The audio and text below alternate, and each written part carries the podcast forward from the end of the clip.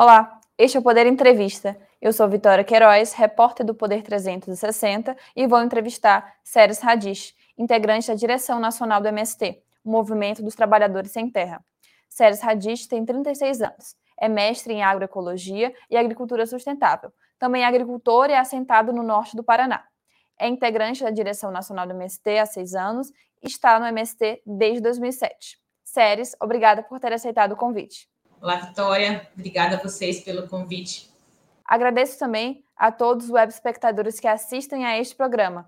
Esta entrevista está sendo realizada no estúdio do Poder 360 em Brasília, em 2 de março de 2022. Para ficar sempre bem informado, inscreva-se no canal do Poder 360, ative as notificações e não perca nenhuma informação relevante.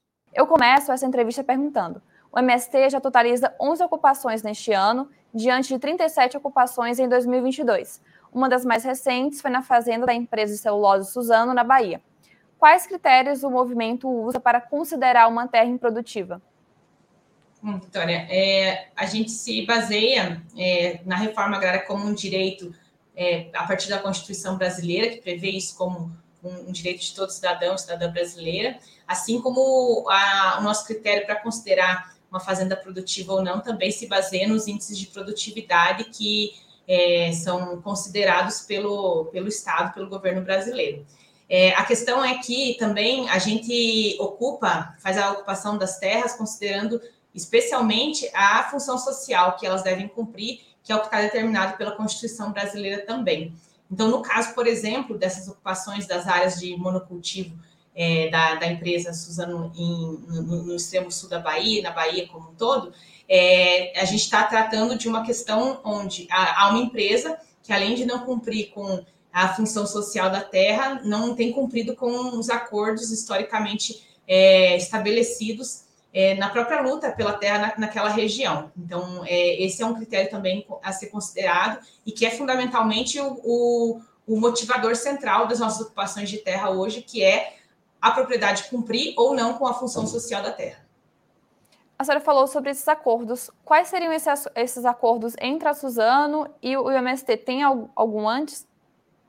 Sim, essa é uma luta histórica. Essa, na verdade, é uma retomada da luta pela terra na região, uma luta que já dura mais de 10 anos. E, e desde então, é, havia sido estabelecido um acordo entre a, a Suzano e outras empresas é, produtoras de, de eucalipto na região, que garantiram que e isso feito um acordo junto, inclusive com então é, Ministério do Desenvolvimento Agrário, mas nesse pacto e nesse acordo se garantiu que as famílias que tinham tomado é, a posse daquela terra seriam assentadas, e isso já faz mais de 10 anos, e então, na verdade, o que está acontecendo nesses dias na Bahia é uma retomada da luta pela terra naquela região, que já é uma, uma, uma luta histórica que já tem há mais de uma década.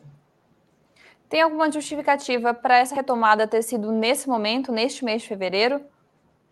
É, isso está, claro, no contexto da, da, da luta, do, da retomada né, dos direitos democráticos no Brasil, da luta pela terra, das jornadas de, das mulheres sem terra, que também sempre trazem essa questão do direito à democratização e o acesso à terra. É, mas também está nesse contexto de que já se passam mais de, mais de 10 anos, na verdade são 11 anos é, de que foi firmado esse pacto, é, que tinha previsão de se realizar aí um, um, uma disponibilidade da, da, de parte dessa terra já de imediato, em 45 dias, para que as famílias acampadas pudessem produzir os alimentos e, e seguirem ali é, reproduzindo né, a sua vida e a sua existência, e desde então nada aconteceu. Então, nessa mais de uma década de espera, as famílias então decidiram é, fazer essa retomada da luta.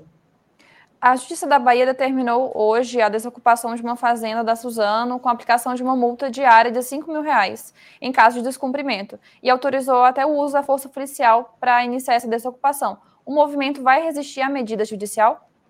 É, o movimento lá não foi informado ainda oficialmente sobre essa decisão, então a gente está aguardando essa, essa oficialização.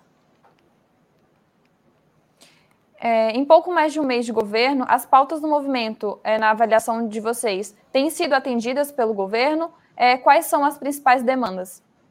A nossa luta histórica é pela luta pela terra, pela reforma agrária e pelos direitos não só do povo do campo, do povo sem terra, mas pela classe trabalhadora como um todo. A gente entende que esse é um governo extremamente comprometido com essa retomada é, da democracia no nosso país. Isso para nós é fundamental e a gente é e sempre será parceiro dessa construção, dessa reconstrução. Por isso nos colocamos fortemente é, ao lado dessa, dessa reconstrução, na verdade, não só do governo, mas dessa reconstrução do Brasil, pautada fundamentalmente na democracia.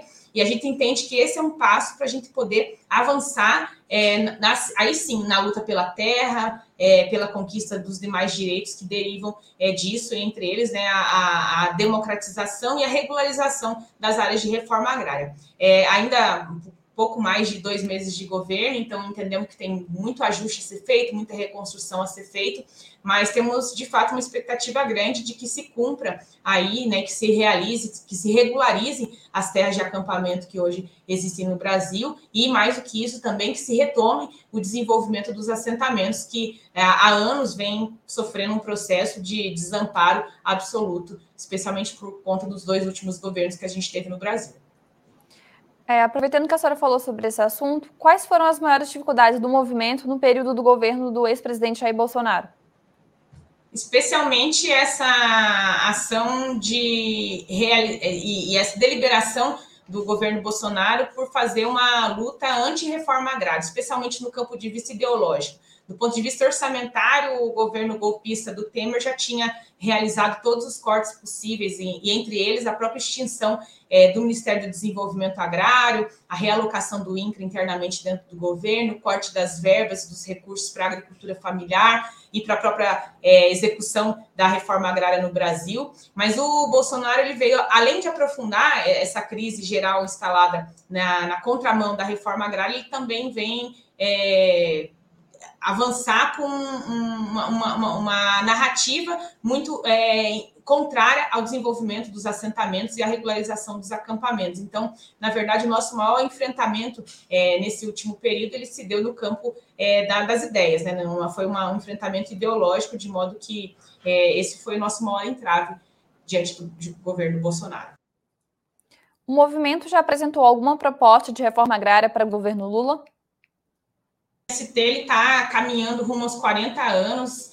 É, completamos agora em janeiro 39 anos já de história, de existência, e a gente desde sempre veio construindo é, o que a gente tem sistematizado e aprofundado ao longo dos anos é, em torno de uma síntese nossa que é teórica, mas também muito prática, é, em tudo aquilo que a gente foi construindo nos nossos territórios de reforma agrária, que é o programa da reforma agrária popular. Ele se baseia em, né, em pilares fundamentais para se construir a reforma agrária no nosso país, como é um passo para a gente construir um Brasil mais democrático, soberano e também é, mais autêntico e autônomo no campo, com a construção é, da, da, soberania alimentar e da soberania popular. No, no, período da pandemia, a gente avançou na perspectiva de construir um plano emergencial de reforma agrária, especialmente entendendo o aprofundamento da crise econômica e os desafios imediatos que, que estão colocados para para nós enquanto povo brasileiro. E esse, e, esse plano emergencial de reforma agrária já foi, já durante o período da campanha apresentado ao governo Lula. A gente pretende agora, em março, mais uma vez, poder reapresentá-lo aos ministérios, especialmente, e poder seguir em diálogo com o governo com propostas concretas para a gente avançar na construção aí de alternativas é, para a realização da reforma agrária, porque a gente acredita que a reforma agrária ela pode contribuir para a retomada também é, do desculpa, do desenvolvimento é, do, nosso, do nosso país. O MST reivindica que o governo retome os processos de desapropriação das áreas negociadas e acordadas desde 2007 e que retome as políticas nacionais de infraestrutura nos assentamentos. Como estão os diálogos com o governo sobre esse assunto? Então, a gente está nesse, nesse caminhar de retomada do governo, entendendo os tempos também dessa reconstrução histórica. O próprio MDA tem sido reconstruído a partir da equipe de, de transição, ele foi, foi proposta a reconstrução dele, então é um, é um ministério é, literalmente em reconstrução, e a gente tem entendido esses tempos, essas necessidades de reorganização da casa, equipe, é, planejamento. Então, na medida em que a gente vai apresentando as nossas pautas é, de um lado, a gente também tem esse entendimento de que é necessário é, um tempo hábil para que é, o governo possa também se restabelecer e vir de encontro com essas necessidades.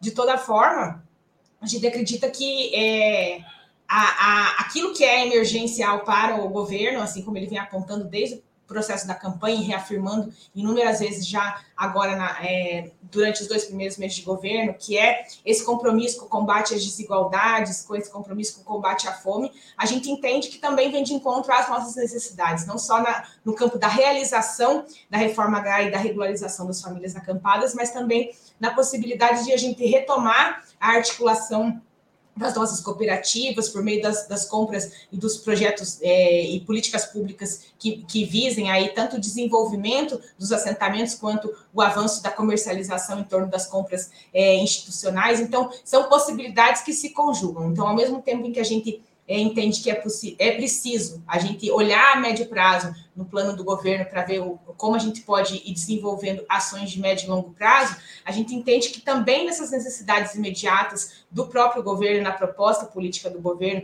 de combater as desigualdades e a fome, o nosso plano de reforma agrária a nossa proposta de reforma agrária popular e o plano emergencial de reforma agrária, eles podem contribuir nesse sentido imediatamente. O que o MST planeja fazer para pressionar o governo a ter mais celeridade sobre as questões agrárias? Há previsão de novos assentamentos? Esperamos que sim. Hoje a gente tem mais de 100 mil famílias acampadas no Brasil, não só organizadas pelo MST, mas há inúmeros movimentos de luta pela terra que têm famílias aguardando a regularização. Então a gente espera que realmente isso é, seja uma das prioridades do governo, porque também é parte desse processo de reconstrução de repactuação do governo com é, os interesses dos trabalhadores e trabalhadoras e da, e da, classe, né, da, da, nossa classe como um todo, não só de nós que vivemos e estamos no campo. Então, é, a nossa tarefa enquanto movimento social é, de um lado, fortalecer todos os processos democráticos, porque a gente entende que a democracia é um passo fundamental para a gente construir é, um governo forte, um governo junto do povo, popular, que, que olhe para os nossos interesses, para as nossas necessidades. E, de outro lado, a nossa tarefa também, enquanto movimento social, é de é, fazer as bases de sustentação com um povo organizado, com pressão social, para que a gente possa tanto é, dar essa sustentação ao governo, quanto também pressioná-lo e puxá-lo é, para as nossas pautas e para os nossos interesses populares. Outra pauta do MST é querer dar celeridade nas demissões dos superintendentes do governo de Jair Bolsonaro no INCRA. Como estão as negociações com o governo Lula para que isso ocorra? É, no nosso entendimento, isso já devia ter sido feito não só no INCRA, mas em todas as autarquias, ministérios, né, instituições do governo é, que tinham cargo de nomeação do governo anterior, já deveriam ter sido feitas já de imediato como uma das primeiras ações, porque é, em, em, sua grande maioria, esses, essas pessoas que são indicações é, do Bolsonaro, elas seguem andando na contramão daquilo que o governo vem se propondo a fazer. Então, tivemos uma, um esforço grande né, em conseguir definir finalmente, agora essa semana tivemos a definição do presidente do INCRA, mas em relação às superintendências regionais, que são mais de 30 no Brasil, é, pouco se avançou?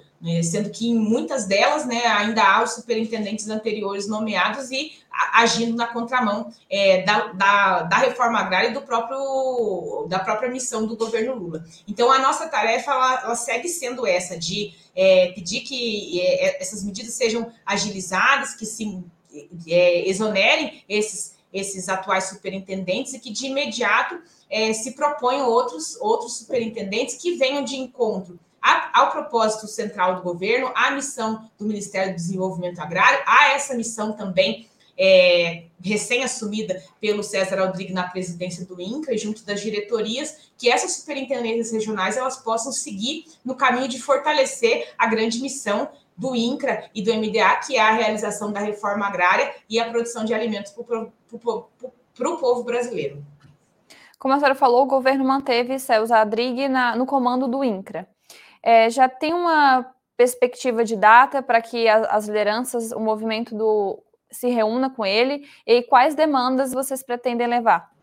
a gente já tinha um ótimo diálogo com o César, ele é um servidor de carreira do INCRA, já nos conhecia, a gente já conhecia ele há alguns anos. Ele, nessa condução é, substituta é, da presidência do INCRA, já vinha também é, seguindo em diálogo com, com nós é, do MST, e agora a gente pretende se organizar com uma pauta mais é, concreta. A, já, já, já andamos discutindo algumas questões com ele em relação, por exemplo, ao PRONERA, que é o Programa Nacional de Educação na Reforma Agrária, levando propostas, escutando, a, apresentando né, possibilidades de construção é, conjunta, e assim a gente pretende fazer é, em todas as áreas que tocam ao INCRA em relação à reforma agrária e ao desenvolvimento dos assentamentos dos territórios de reforma agrária. Então, de fato, a gente pretende nos próximos dias ou semanas poder ter uma agenda mais estruturada, não só com o César, mas com é, todas as, as, diretorias que compõem o INCRA a nível nacional e também na sequência, esperamos que até é, meados de março, abril, a gente possa ter nomeado os superintendentes regionais com